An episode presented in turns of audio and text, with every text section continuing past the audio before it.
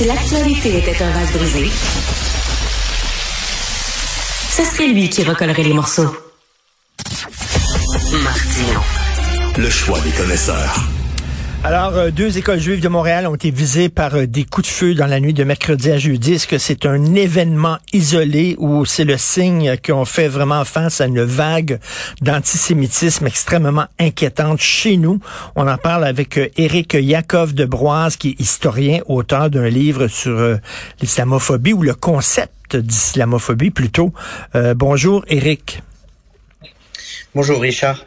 Euh, on va se tutoyer car on, euh, bon, on s'est déjà parlé à quelques reprises. Eric, euh, tu enseignes dans une école à proximité d'une des écoles qui a été visée. tu connais les enfants qui fréquentent cette école-là, tu connais les parents qui fréquentent cette école-là et ils doivent être extrêmement inquiets. Ils le sont. Ils le sont tous. On l'est tous depuis le 7 et 8 octobre dernier où il y a eu vraiment des, des pogroms en Israël, 1400 civils qui ont été touchés euh, d'une rare violence, en fait d'une sauvagerie même. Je je, je, raconterai pas tout, mais euh, des femmes violées, des enfants qui sont pour certains décapités, et, et d'autres scènes d'horreur dont je n'ai pas envie de parler parce que ça, ça affecte beaucoup trop l'esprit et, et, et les cœurs. Mais évidemment, les, enfants en parlent, les parents sont inquiets, et depuis le 7 et 8 octobre dernier, les questions se posent. Comment faire pour marcher dans la rue? Comment faire pour aller à la synagogue? Comment on va faire pour les enfants qui vont à l'école? Et on sent que c'est un climat qui est croissant.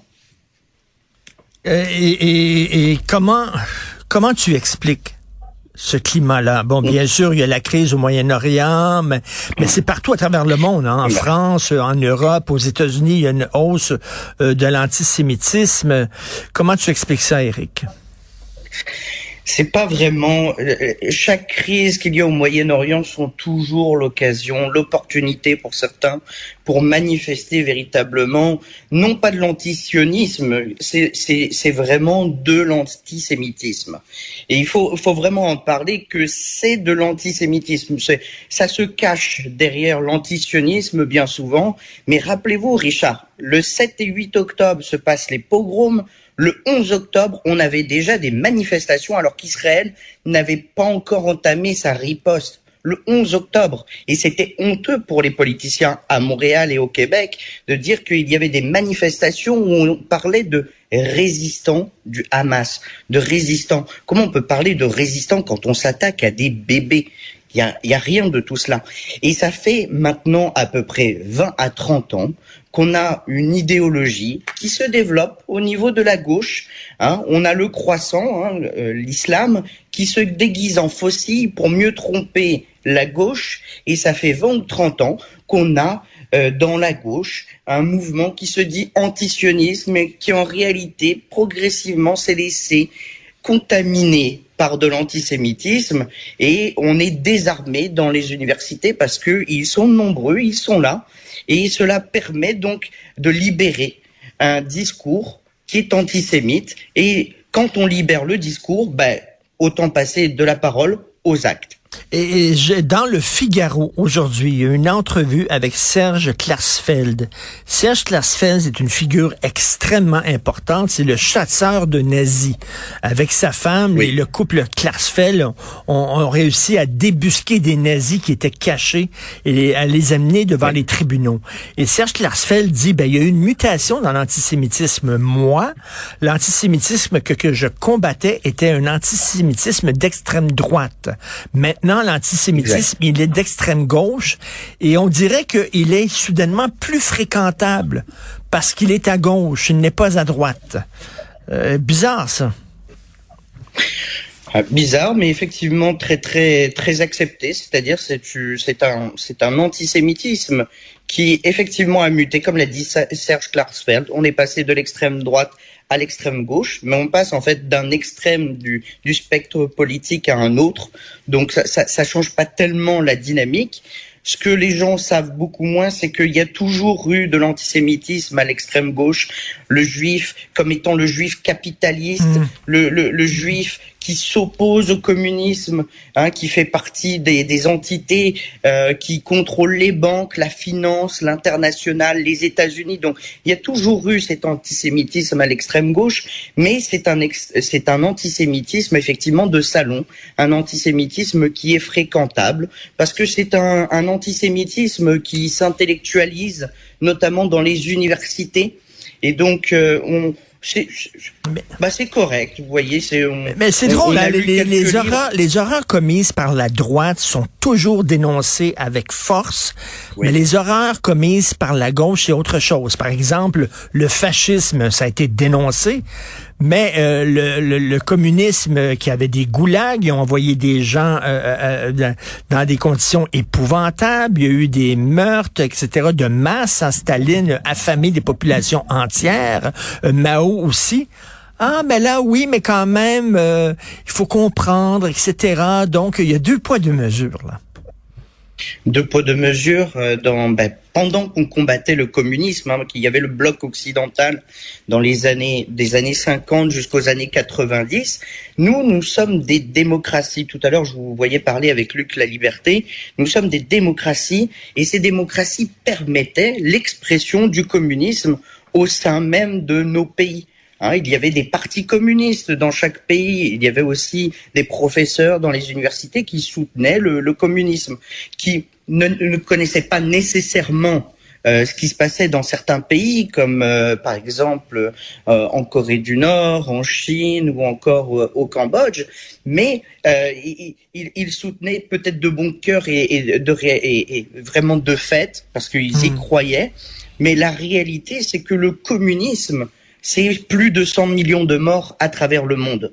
C'est plus, plus de 100 millions de morts. Hmm. Et donc, le, le, communisme étant, ayant euh, pu se développer des années 50 aux années 90 euh, dans les pays occidentaux sous forme de partis, d'idées, de, de, de, professeurs, eh bien, il est beaucoup plus acceptable que le fascisme que nous avons réussi à éliminer à la Seconde Guerre mondiale. Et là, on a ben, les islamo-gauchistes, c'est-à-dire des gauchistes qui se font copain-copain avec le mouvement islamiste, euh, mouvement qui nourrit l'antisémitisme partout à travers le monde.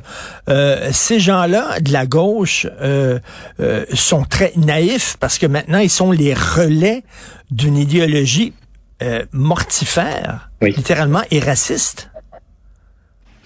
Bah, c'est pas très gênant pour eux parce que déjà les communistes euh, ils s'assument en fait euh, finalement enfin cette gauche assume son passé communiste elle s'assume comme ayant fait plus de 100 millions de morts à travers le monde donc s'associer qu'on voit le marteau et la faucille et le croissant s'associer pour finalement essayer de continuer de faire avancer leurs idées puisqu'ils ont perdu la bataille des idées au niveau des, des, classes populaires. Les classes populaires ne sont pas soutenues par la gauche en, en règle générale. La gauche soutient aujourd'hui l'immigration et elle a trouvé un nouveau peuple dans les peuples musulmans comme étant euh, le peuple opprimé. Donc euh, c'est devenu euh, naturel de, de migrer vers l'islamo-gauchisme.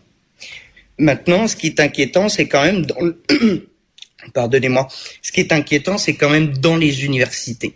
Dans les hmm. universités, nous sommes de plus en plus désarmés. L'université, c'est quand même le fer de lance de la résistance intellectuelle, euh, de, de, de, toute forme de mouvement politique qui pourrait nuire à la démocratie. Et de plus en plus, bah, on voit des professeurs qui sont menacés parce qu'ils dénoncent Hein, des positions qui sont islamo-gauchistes ou woke.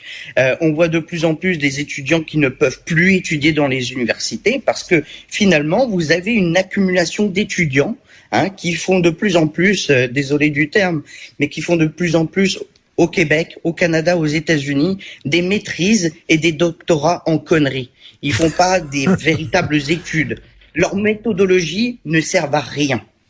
Et, et, et Eric, euh, au lendemain de l'attaque contre Charlie Hebdo, j'étais à Paris, j'ai marché avec un million de personnes dans les rues de Paris contre le terrorisme islamiste. J'ai croisé de nombreux juifs qui me disaient on songe à quitter Paris, on va déménager, euh, la situation ah est intenable et on, on s'en va en Israël. Est-ce que euh, vous le sentez ici, cette réflexion-là chez les juifs en disant ben il n'y a qu'en Israël où on va être en paix, cela dit, avec les attaques qu'il y a eu le 7 Ben oui, octobre dernier. Là. Ben, vous voyez, Richard, c'est tout le paradoxe, c'est-à-dire que tous ces gens-là qui se plaignent que euh, la Palestine est de plus en plus colonisée par Israël parce qu'il y a une pression démographique aussi, eh ben, par leur contribution justement à un climat de peur, que ça soit au Québec, à Montréal, au Canada, aux États-Unis, en Europe, par ce climat qu'ils propagent de peur dans les communautés juives, eh bien, entraîne un, un- phénomène migratoire, c'est-à-dire de plus en plus de juifs pensent aller s'installer en Israël. Est-ce qu'on le voit ici à Montréal Oui, effectivement, la réflexion se pose de plus en plus? Et en terminant, l'éléphant dans la pièce, est-ce qu'il y a un lien direct, selon vous, entre une immigration musulmane massive en Occident et la montée de l'antisémitisme? Clairement, on ne peut pas, on ne peut plus le nier. Euh, on le voit bien dans les manifestations. Le 11 octobre, quand il y a eu les premières manifestations à Montréal, ce n'était pas, euh, c'était principalement des manifestants d'origine arabo-musulmane. C'était aussi des des manifestants étudiants pour la plupart, donc qui ne sont pas citoyens. Et moi, je, je réclame qu'on puisse révoquer le permis d'études de ces gens parce que ils n'ont pas manifesté pour les Palestiniens, ils ont fait l'apologie du terrorisme. Très clairement, quand on a manifesté le 11 octobre après les pogroms du 7 et 8 octobre, on ne manifestait pas pour la Palestine, on manifestait pour euh, l'apologie du terrorisme et euh, des crimes contre l'humanité. Donc oui, il y a un éléphant dans la pièce et de plus en plus, il va falloir réfléchir comment on peut limiter l'immigration issue de ces pays. Et ça peut être très très simple. On peut mettre des, des programmes où on établit est-ce que ce pays est un pays démocratique. Est-ce que c'est un pays qui respecte les LGBT, les droits des homosexuels? Est-ce que c'est un pays qui respecte les droits de la femme? Parce que de vous à moi, Richard, quand vous êtes afghan, que vous avez grandi sous euh, les ayatollahs euh, d'Afghanistan, eh bien, je peux pas croire d'un un seul instant que vous quittez euh, l'aéroport de votre pays, vous arrivez à Montréal, vous devenez un bon démocrate montréalais. Je Cela dit, il faut accepter, il faut accepter euh, les femmes et les homosexuels qui veulent quitter ces pays-là Bien pour vivre sûr, en et- paix et- aussi. Et c'est ça le problème. Là. tout ça, eh bien, tout ça peut passer par des programmes. Il y a des programmes d'asile, il y a des programmes pour les réfugiés. On peut, on peut les accepter sous ces termes et conditions, mais nous devons limiter probablement l'immigration en provenance des étudiants ou des travailleurs. Parce que comme je l'ai dit, le 11 octobre, ceux qui ont manifesté juste après les pogroms, c'était pas des gens qui étaient citoyens ici, qui, qui ont, ont suivi un processus rigoureux. C'était des, des étudiants pour la plupart et qui disaient que euh, les, les actes qui ont été commis, les, les actes de sauvagerie, étaient tout à fait normaux, que c'était une défense tout à fait normale euh, Et- de la Palestine. Et les gens qui ont vu ces images-là, qui ont été tournées par les guerriers du Hamas, disent ces gens-là n'étaient pas des soldats, ces gens-là n'étaient pas des guerriers, ces gens-là étaient des tueurs en série. Merci beaucoup, Éric Yakov de Broise. Bon courage, bon courage, parce que la situation, elle est Merci. loin d'être rose. Merci. Bon week-end. Effectivement. Merci beaucoup. Merci.